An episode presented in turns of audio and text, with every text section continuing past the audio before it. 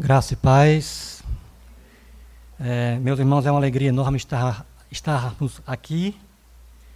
Ah, o privilégio que nós temos de adorar o Deus vivo e verdadeiro. Como é nossa prática, nós iremos fazer a leitura da Escritura, Salmo 15.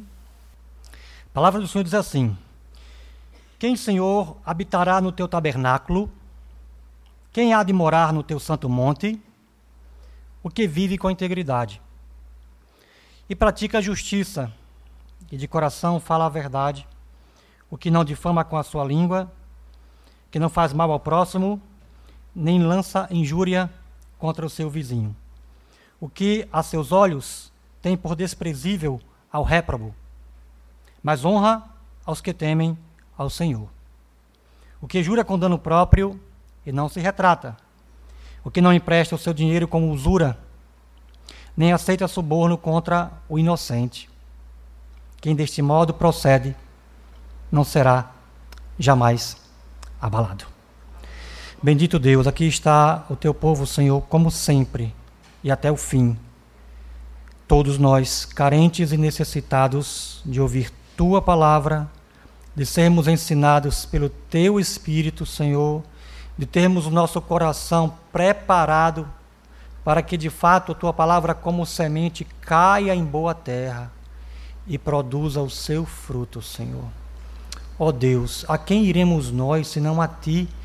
Só tu podes suprir a nossa necessidade de responder apropriadamente a tua palavra, Senhor. Uma vez que de nós mesmos nós não podemos fazer nada, e Jesus disse isso, e por causa do que ele disse, sem mim nada podeis fazer. É que nós imploramos humildemente que a tua palavra traga tudo o que o nosso coração precisa, Senhor. Conforto, advertência, ânimo, de acordo com a precisão de cada um aqui, que tu conheces muito bem. Honra o nome de Jesus em nosso meio. É o que nós te pedimos, em nome dele. Amém e amém. Por que existe o ser em vez do nada? Essa é a grande pergunta que tem feito girar a roda da filosofia, que tem inquietado os filósofos. Não se preocupem, irmãos, não vou falar nada que seja de natureza filosófica, na verdade. Apenas chamar a atenção para essa pergunta, porque essa pergunta, ou melhor, a resposta a essa pergunta, que os filósofos têm feito, ou que têm provocado o labor, o trabalho filosófico, interessa a nós, cristãos, a resposta a essa pergunta. Porque ela leva exatamente a Deus. Ah, porque existe a realidade e não o nada? Porque a realidade está aí diante de nós. A busca pela resposta a essa pergunta leva a Deus. Aliás, o grande reformador João Calvino já ensinava, a partir dos seus estudos das Escrituras, a chamada doutrina do sensus divinitatis, ou o senso do divino. Deus criou o homem com uma capacidade, ou seja, o homem nasce com a capacidade de, colocado num ambiente apropriado, a crença na existência de Deus brota naturalmente em seu coração. E, irmãos, que lugar apropriado é este? A própria criação. Sim, quando o homem vai nascendo, ele vai entendendo a realidade ao seu redor, ele já é levado à crença em Deus. É claro que há um defeito nesse homem. O pecado. De maneira que a crença em Deus, o conhecimento de Deus, como Paulo diz, por exemplo, em Romanos 1, a partir do verso 18, que deveria nos ser natural, a crença correta, acaba se transformando ou em paganismo idólatra, ou como é próprio do nosso momento moderno, né? em ateísmo. O ateísmo, de fato, tem campeado tem tomado conta da cultura ocidental. Sim, mesmo olhando para a criação, muitos homens não dão a resposta apropriada, a crença correta em Deus, por causa da corrupção do coração. Por essa razão, irmãos, Deus teve que se revelar, como nós chamamos na teologia, de maneira especial. E aí, quando nós falamos em revelação especial, estamos falando em revelações diretas, como por exemplo, quando Deus chama Abraão. Estamos falando em revelações de Deus por atos, atos de Deus na história, intervenções diretas na história, como, por exemplo, o Êxodo, quando Deus liberta seu povo do tacão da opressão dos egípcios. Ou quando Deus leva ao registro desses atos, explicando esses atos, a Escritura. De maneira que, quando Deus, diante dessa problemática do coração humano, desde a queda, onde o homem agora não mais consegue dar a resposta apropriada à criação, tendo crenças corretas sobre Deus, Deus agora interfere com a sua revelação especial, e essa revelação especial desemboca diretamente na história de um povo, a nação de Israel.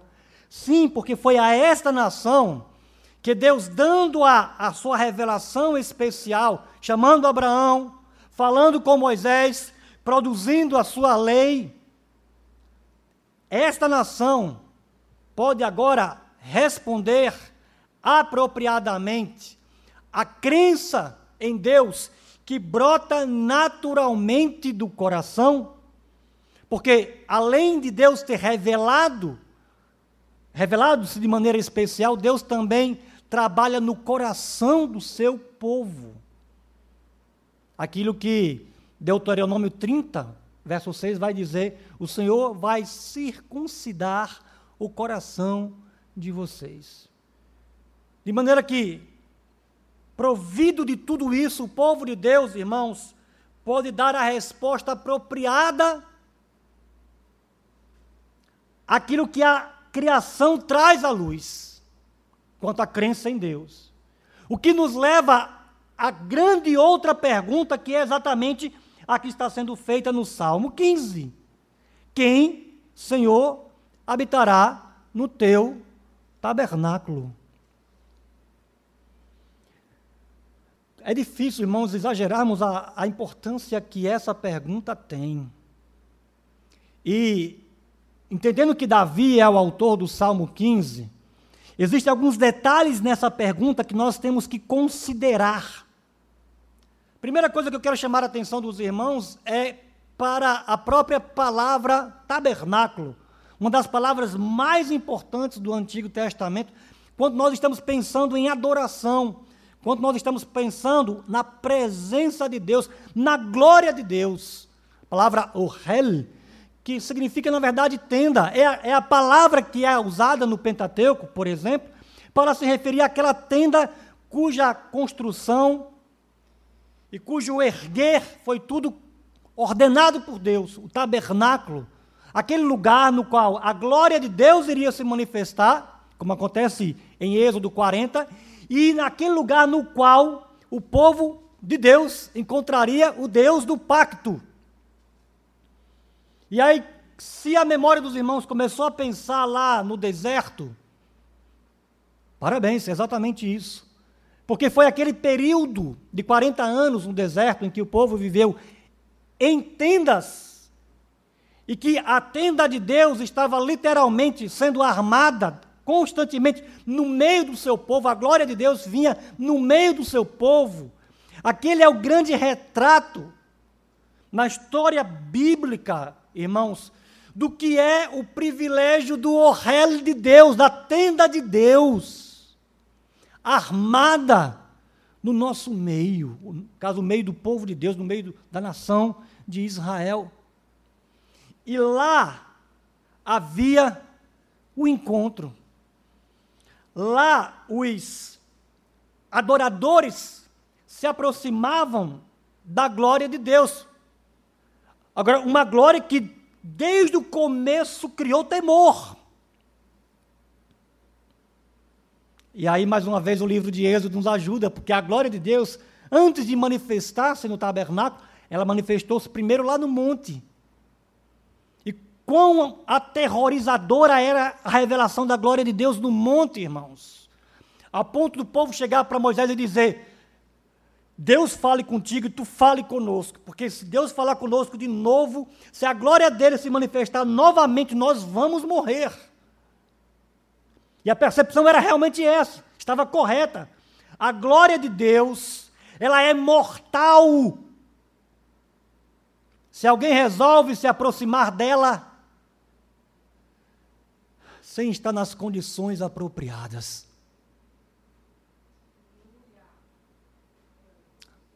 Salmo 15. Quem, Senhor, vai ser recebido em tua tenda? não para ser morto, não para ser fulminado, porque a tua glória pode fazer isso, Senhor.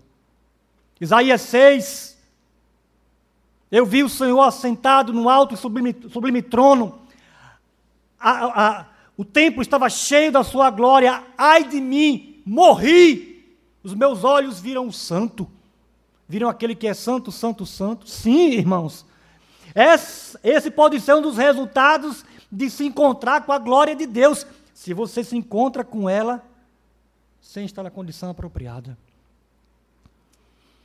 A pergunta do Salmo 15 diz respeito ao encontro com a glória de Deus, lá na tenda de Deus, para ser hóspede de Deus. E aqui, mais uma vez, o hebraico nos socorre. O verbo traduzido por habitar, irmãos, o verbo gur, se referia a uma metáfora. Na verdade, aqui o salmista está pensando numa metáfora muito viva para aquele contexto cultural, embora hum, talvez muito estranha para nós, que é a ideia de você ser hóspede na tenda de alguém. Ou seja, há o anfitrião, o dono da tenda que recebe você, e essa pessoa tinha o papel de de providenciar provisão e proteção. Essa foi a experiência de Israel, mais uma vez, lá no deserto. Porque quando Deus armou a sua tenda, o seu tabernáculo, e o povo compartilhava da glória de Deus, da presença de Deus, o que foi que Israel experimentou como nação, senão proteção e provisão? A glória no monte que poderia matar, agora que está mediada pelo tabernáculo, pelos sacerdotes, pelos sacrifícios, pela lei obediente, ou melhor, obedecida. Agora aquela glória que antes era perigosa, ela é protetora e provedora. Essas duas palavras, esses dois adjetivos, irmãos, resumem as bênçãos da aliança. Não é à toa que quando os irmãos leem a pergunta, quem Senhor? Palavra Senhor aí, letras garrafais, né? letras maiúsculas, é o nome do Deus da aliança. Quem Senhor vai morar na tua tenda? A ideia aqui, irmãos, é quem vai ser recebido por Deus como hóspede na tenda de Deus para experimentar as bênçãos da aliança, resumidas nessas duas palavras, provisão e proteção. Em vez de destruição.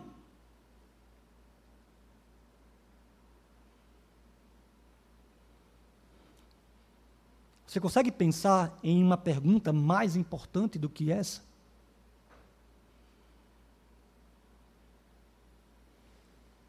Na verdade, poderíamos resumir a pergunta, ou melhor, a resposta a essa pergunta no verso 2, parte A. O que vive com integridade? Essa é a resposta. Quem vai ser hóspede na tenda de Deus para ter a proteção de Deus e a provisão de Deus? quem anda com integridade. O resto do salmo é só detalhes dessa resposta. Ah, o, o pet mais novo que nós temos lá em casa, um gatinho, a história dele é muito engraçada, irmãos, porque estávamos passeando com os nossos, eu e minha esposa, com os nossos cães, e esse gato que era tão minúsculo, e tão sem pelo, que parecia mais um rato do que um gato. Filhotinho, filhotinho, miúdo. Corajoso veio em nossa direção, em direção dos cães. Imagina, era prato feito. Eu olhei para minha esposa, porque lá em casa eu sou mais mole, né? Minha esposa é a mais firme. Eu olhei assim, olha, se deixar aqui vai morrer. Ela se compadeceu, porque a gente leva, cria, assim, e, e bota para adoção. Mas, irmãos, todo despelado. Eu confesso que teve momentos que eu achava que ele não ia sobreviver. Os primeiros dias só comia na seringa. Banho por 20 dias com, com medicação para recuperar o pelo dele. Mas eu olhei para aquele animalzinho ali, minúsculo, feio, e disse: Você vai ser um gato perfeito, porque eu vou cuidar de você. Eu vou chamar você de Tamina. Você vai ser um gato saudável. E eu não vou ter nenhuma dificuldade para botar você para adoção, porque você vai ser um gato completamente saudável. E de fato ele foi adotado pela minha esposa. Foi por ela, irmãos, porque se não for, se, não for, se ela não decidir adotar, eu, eu, não, eu não tomo mais essa decisão lá em casa. Faz tempo. Ele, eu criei ele na casa da minha mãe. E quando minha esposa ia lá, o que, que ele fazia? Subia na pessoa certa. Se pendurava nela. Quando ela começava a fazer carinho nele, chega o pescoço escangotava. Conquistou a pessoa certa. Sabe por que eu coloquei o nome desse gato de Tamina, irmãos? Salmo 15. Tamina é a palavra que aqui está traduzida pela expressão com integridade. Na verdade, Tamina é um adjetivo que significa perfeito. Era a palavra usada para os animais que eram levados para o sacrifício na tenda e que após serem examinados eram perfeitos, estavam totalmente dentro das exigências divinas. Essa palavra, ou melhor, a expressão que anda completo, era uma linguagem que vinha do sistema sacrificial. E os adoradores sabiam disso muito bem, afinal de contas, o que é que eles viam no tabernáculo senão animais sendo sacrificados, animais aprovados por Deus?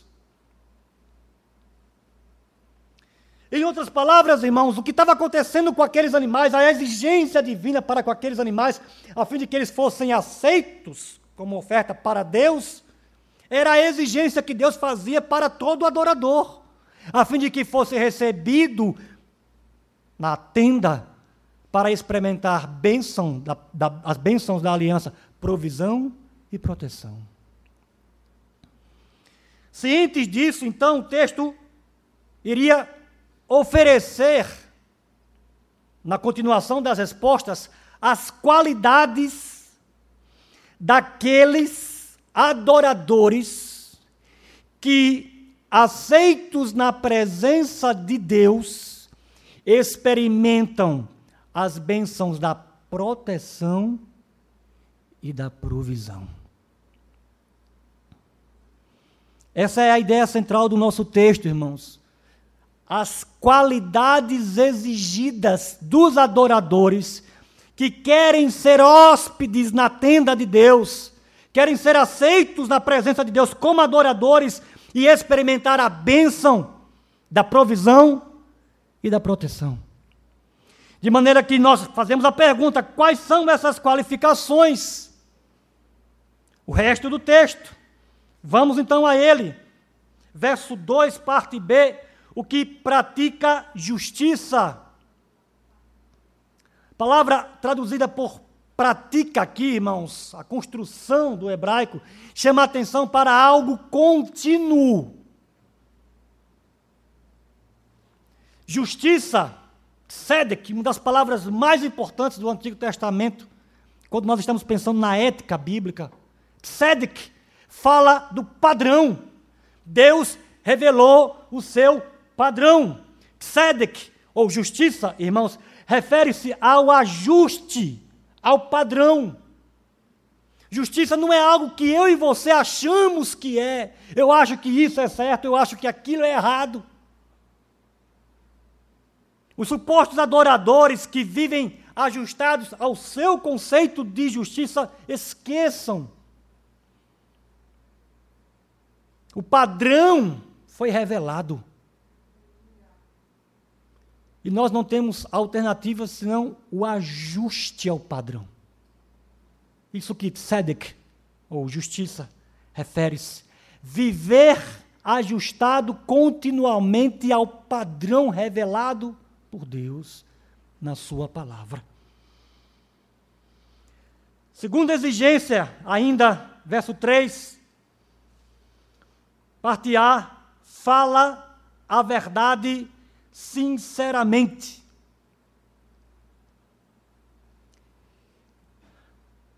Falar a verdade, irmãos, eu sei que nós vivemos num contexto de fake news, né? E nós sabemos muito bem o quanto elas prejudicam. Aqui não é campanha de esquerda, irmãos, aqui é, é verdade. Fake news prejudica ou prejudicam o bem-estar da sociedade. No contexto de Israel, irmãos, onde não havia e-mail, não havia IP do computador, não havia câmeras, o bem-estar social da nação dependia da palavra das pessoas. Afinal de contas, o sistema jurídico de Israel era um sistema baseado em testemunhas. Então, falar a verdade, a, a palavra emet, que é traduzida por verdade, está relacionada à ideia de firmeza. Ou seja, a verdade é aquilo que dá firmeza, que dá consistência a uma sociedade.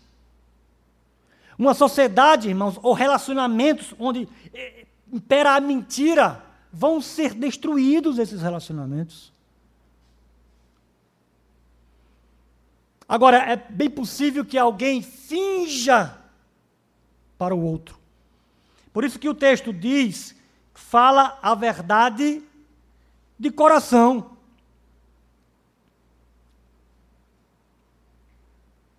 Para com o seu próximo. Portanto, falar a verdade sinceramente é uma dessas exigências de Deus. Até porque o Deus que vai ser adorado é o Deus que fala a verdade. É o Deus que cumpre os compromissos que ele assume. Como esperar que aqueles que vão à sua presença podem viver de uma outra forma, senão daquela que eles encontram naquele que vai ser adorado? Terceira exigência não causa dano nenhum aos outros. Verso 3, parte B, quando o texto diz: não, faz mal ao próximo. Aliás, ra'a, mal, é uma palavra muito ampla, irmãos. Ra'a, mal, refere-se a qualquer coisa que prejudique o outro. Seja algo físico, por exemplo, seja algo emocional. Angustiar alguém não é só o ferir físico, não é só um prejuízo financeiro, mas prejudicar alguém emocionalmente também. É uma palavra extremamente ampla para qualquer tipo de mal que você pode causar ao próximo. Próxima qualificação: não reprova os outros. Ainda verso 3, parte C, diz: nem lança injúria contra o seu vizinho. Críticas, difamação, opinião descaridosa acerca dos outros. Mais uma vez, irmãos, nós estamos cada vez mais desacostumados a ter boa reputação. Afinal de contas, quando você olha para as celebridades, os ídolos. O que é que você encontra? Escândalo após escândalo. E as pessoas não estão nem aí, simplesmente elas divulgam mesmo a sua imoralidade, sem nenhum constrangimento. Então, nós vivemos numa sociedade onde a boa reputação já não é algo valioso, mas naquele contexto israelita, irmãos, a boa reputação era coisa de vida ou morte. Talvez um paralelo que nós possamos fazer para tentar entender um pouquinho melhor a questão cultural aqui do texto é quando você sai de uma empresa e a empresa da, da qual você está saindo pode te queimar no mercado, no mercado de trabalho. E aí você está perdido, porque onde é que você vai arrumar emprego se você sai com uma má reputação em termos de você ser um, um funcionário, em termos de você ser um profissional? Você não é um bom profissional. Mesmo que isso não seja verdade, aquela empresa da qual você está saindo, se ela falar isso de você, você está perdido profissionalmente falando. Essa é a prática cultural da época, irmãos. A vida das pessoas dependia da boa reputação que elas tivessem. Então você, de fato, poderia prejudicar alguém extremamente pelo uso das palavras. E aqui é interessante porque no verso 3, parte B, não faz mal ao próximo. Aqui a palavra hebraica é a famosa palavra próximo mesmo. Amarás o teu próximo. Mas a próxima palavra, o seu vizinho, na verdade é a palavra hebraica para amigo. Alguém que está próximo a você e que, por estar próximo, ou seja, amigo, confia em você. E, irmãos, aqueles para quem nós aqueles para quem nós entregamos os nossos segredos, aqueles em quem nós confiamos, podem colocar muito a perder em termos de nossa própria vida. Afinal de contas, num certo sentido, irmãos, quando nós confiamos, nós nos tornamos frágeis para aquela pessoa. E ela pode usar aquela fragilidade contra nós. Então, essa pessoa que está querendo ser aceita na presença de Deus, ela não faz nenhum tipo de mal, seja a quem for. Ao que está distante, ao que está íntimo. Parece que quanto mais íntimo, mais nos sentimos à vontade para prejudicar, não é assim mesmo? Próxima exigência faz distinção entre quem é vil e quem é justo. Verso 4, parte A, o que a seus olhos tem por desprezível ao réprobo, mas honra aos que temem ao Senhor. Eu quero começar a minha explicação pela palavra réprobo, que no hebraico significa alguém que é rejeitado. Rejeitado por Deus. Imagina você querer honrar alguém que abertamente desafia os padrões divinos. Sabe o que você está dizendo quando você honra esse tipo de pessoa? Primeiro, você está dizendo que o padrão de Deus nem vai nem vem, não tem qualquer valor. Segundo, você está dizendo que não há nada de errado com a vida daquela pessoa. Do jeito que ela está vivendo, não há nada do que se reprovar. Terceiro, você está mandando uma mensagem para quem vive com a integridade. A sua vida íntegra não tem valor nenhum. Afinal de contas, se aqueles que vivem com integridade, irmãos, vivem de maneira valiosa, essas pessoas deveriam ser honradas. Por isso que o texto diz que, além de desprezar aqueles que foram rejeitados por Deus, ou seja, não fala bem dessas pessoas, não olha para a vida delas como se não tivesse nada de errado, além de não fazer isso, de não apoiar, elogiar essas pessoas, o verdadeiro elogio, o reconhecimento, a honra vai para aqueles que vivem o padrão de Deus. Eu confesso para os irmãos, Instagram, Facebook, irmãos, eu só sou seguidores de servos e servas de Deus. Não consigo ser seguidor de celebridade. Por mais que eu possa gostar, por exemplo, do trabalho de um ator ou de uma atriz, mas a vida daquele indivíduo não é o padrão de Deus. Muito pelo contrário. De vez em quando você escuta aquelas coisas assim horripilantes. Eu não vou estar dando a minha honra a essas pessoas. Eu honro, eu honro, eu divulgo, eu valorizo aqueles cuja vida apreciam a glória do nosso Deus.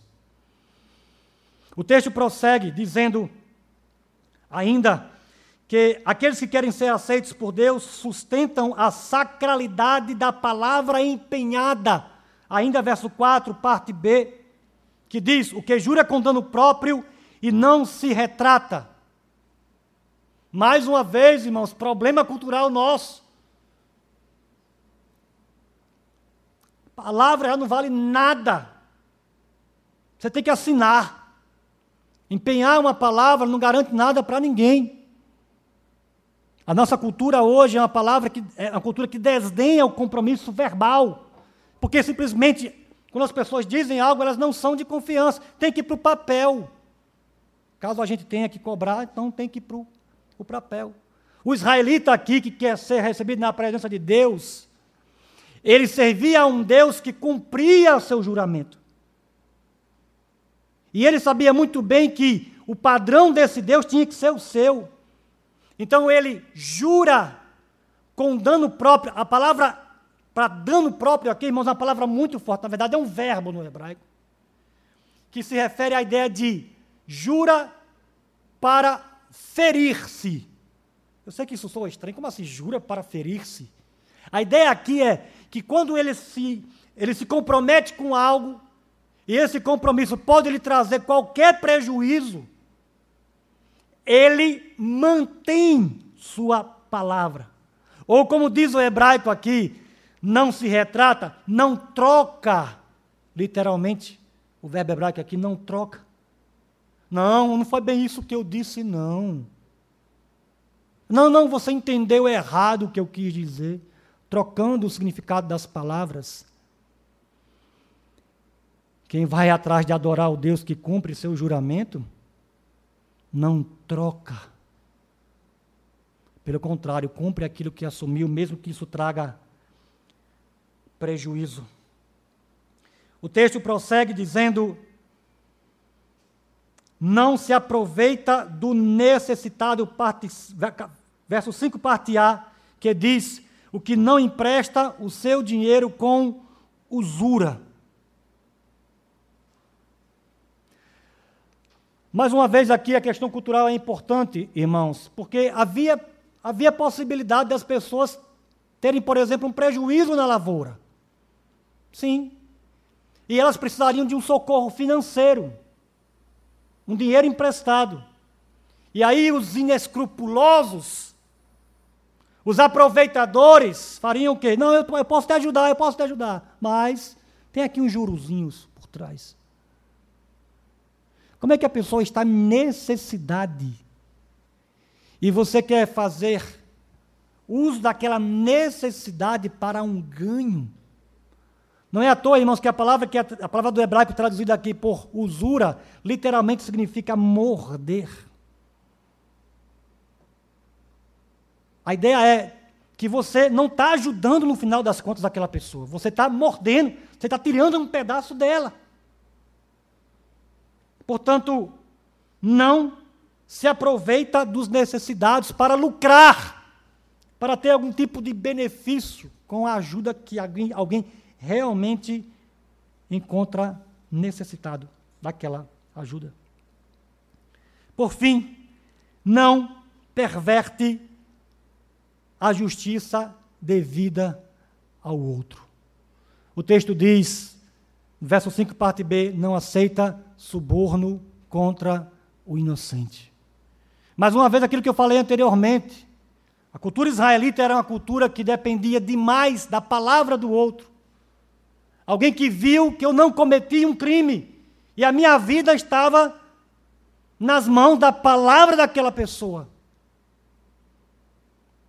Isso acontecia, irmãos, com extrema frequência. Pela palavra de duas testemunhas, você já poderia ser apedrejado, por exemplo. Notem como a palavra era importante. E se eu queria me beneficiar, eu poderia comprar testemunhas. Imagine então pessoas indo à morte, porque se deixam comprar. No contexto de igreja, irmãos, a ideia aqui se refere ao fato de que nós não somos vendidos a favores de ninguém. Não é porque alguém é meu amigo, não é porque eu gosto do irmão fulano ou me dou bem com a irmã cicrana, que se ela se envolver com algo de errado, ela prejudicar um outro irmão em Cristo, eu não vou fazer nada, não, porque, né? Deixa eu ficar calado, deixa eu ficar na minha. Como se o meu silêncio não fosse pecaminoso, já que eu estou vendendo o meu silêncio por causa daquela amizade. Como é que o texto termina, irmãos? O texto termina como ele começa. O texto começa com a pergunta: quem é que vai ser recebido na tenda de Deus para a sua proteção, para a sua provisão? Quem é que vai receber as bênçãos da aliança? Quem vai ter acesso permanente, sempre que quiser ir à presença de Deus, ela estará lá, a porta estará escancarada, e Deus, como anfitrião, pronto para recebê-lo, abençoá-lo, protegê-lo.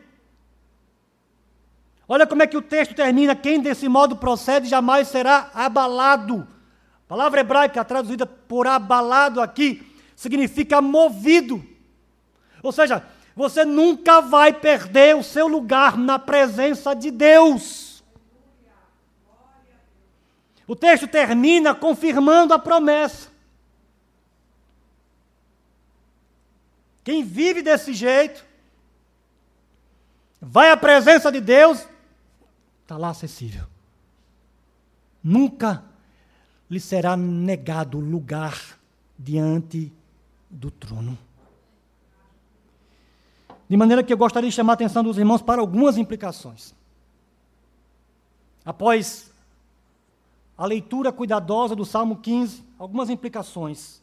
Primeira delas, inadequação implica na necessidade de sacrifício purificador. Quando o israelita se aproximava, irmãos, que ele ouvia a resposta à pergunta: quem é que vai ser aceito na tenda? Que a resposta era: aquele que anda completo, tamina. Que o israelita começava a olhar para a própria vida. E os detalhes do tamina eram destrinchados aos ouvidos do adorador. Ele ia baixando a cabeça.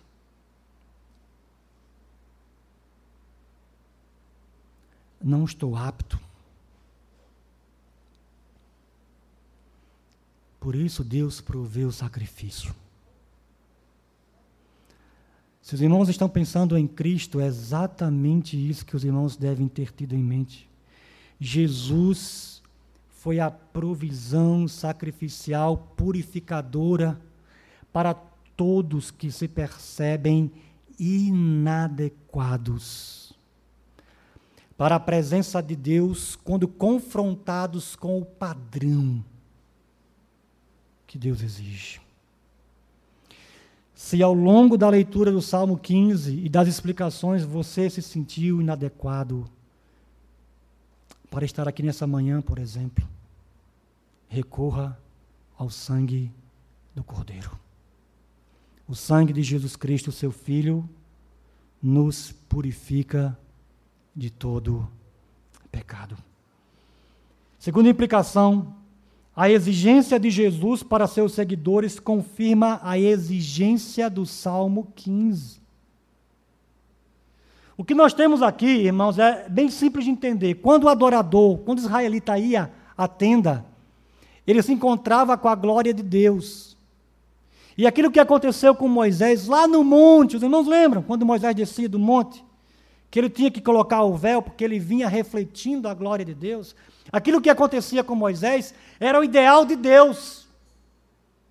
Quando o israelita ia à presença de Deus, ia ao réu de Deus, à tenda de Deus, que ele saía de lá, que ele ia para a sociedade, que ele ia conviver com os outros, que ele ia para os seus negócios, por exemplo, ele tinha que ir carregando a glória de Deus. O padrão divino tinha que ser levado para todas as áreas da vida. Lembra do Tamina? O animal perfeito, todas as partes do animal ajustadas ao padrão de Deus. Isso é outra coisa senão a glória de Deus levada em todas as áreas da vida do adorador.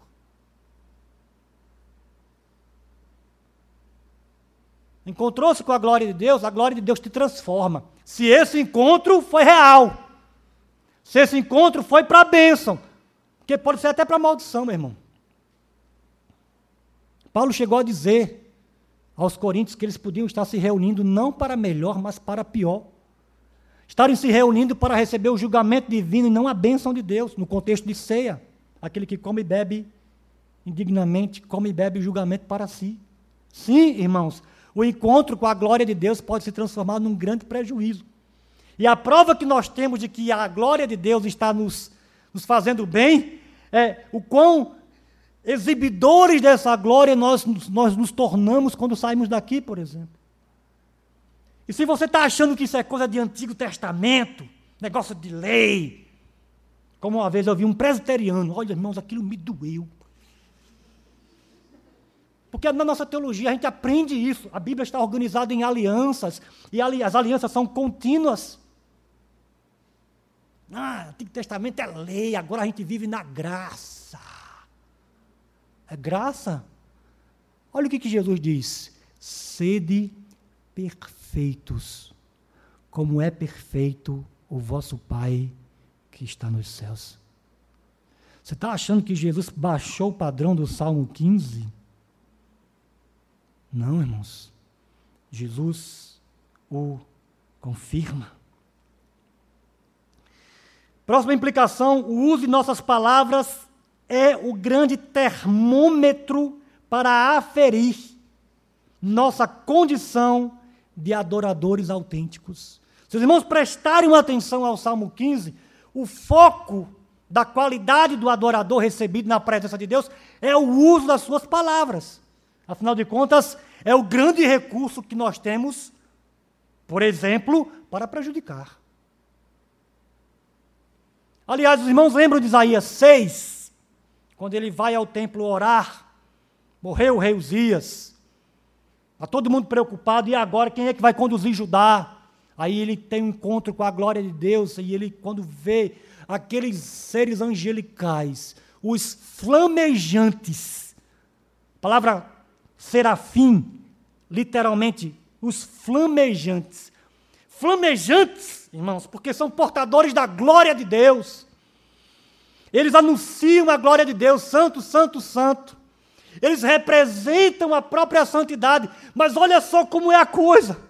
Aqueles que são os seres angelicais que representam a própria santidade de Deus e que estão voando sobre o trono, estão voando acima de Deus, eles precisam de asas para proteger os pés da glória, a qual eles proclamam.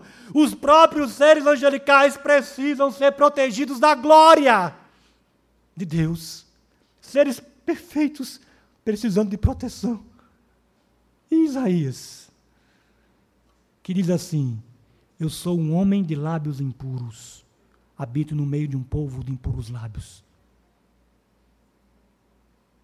Isaías percebeu, irmãos, que a grande prova da sua inadequação para estar ali eram suas palavras. Conosco não é diferente, irmãos. Sabe por quê? A coisa mais difícil de controlar são as palavras. Não é à toa que o apóstolo Tiago ensina que se você domina suas palavras e as usa apropriadamente para a glória de Deus, não sai da vossa boca nenhuma palavra torpe, somente aquela que for para comunicar graça, você será capaz de conduzir todo o resto do seu comportamento de acordo com a vontade de Deus. Portanto, o uso das nossas palavras é o grande termômetro. Se somos aqueles adoradores que preenchem a exigência de Deus. Por fim, a satisfação das exigências do Salmo 15 deve ser vista como satisfação do padrão para ver a Deus em definitivo.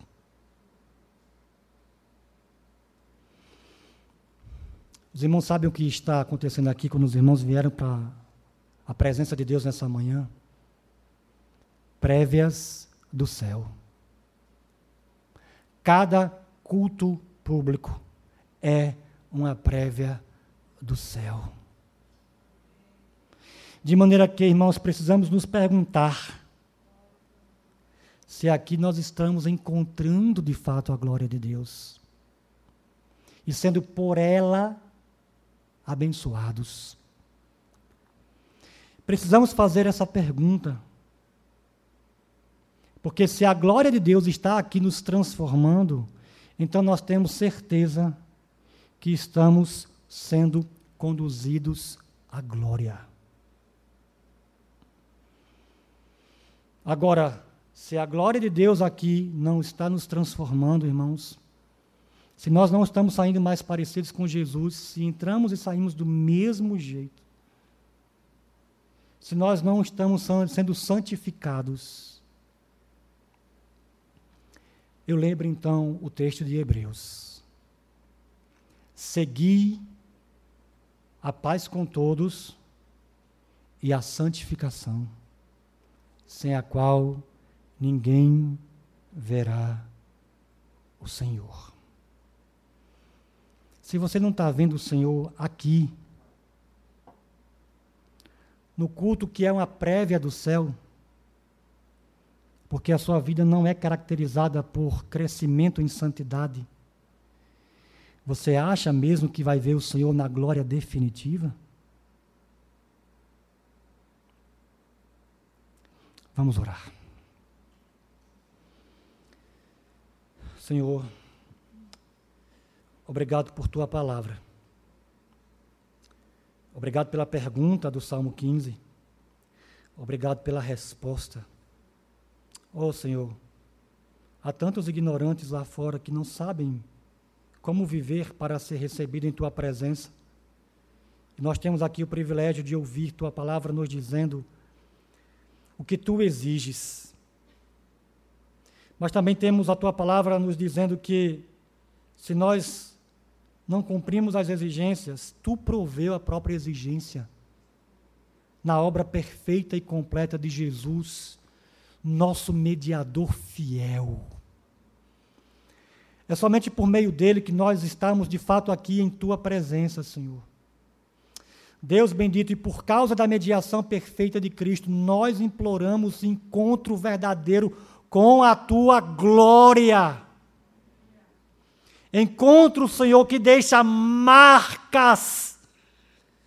Quando sairmos daqui, vamos refletir a tua glória, vamos refletir o teu padrão, vamos refletir as tuas perfeições nas mais variadas áreas da vida e nos mais distintos relacionamentos. Porque essa é a prova, Senhor de que o encontro é autêntico.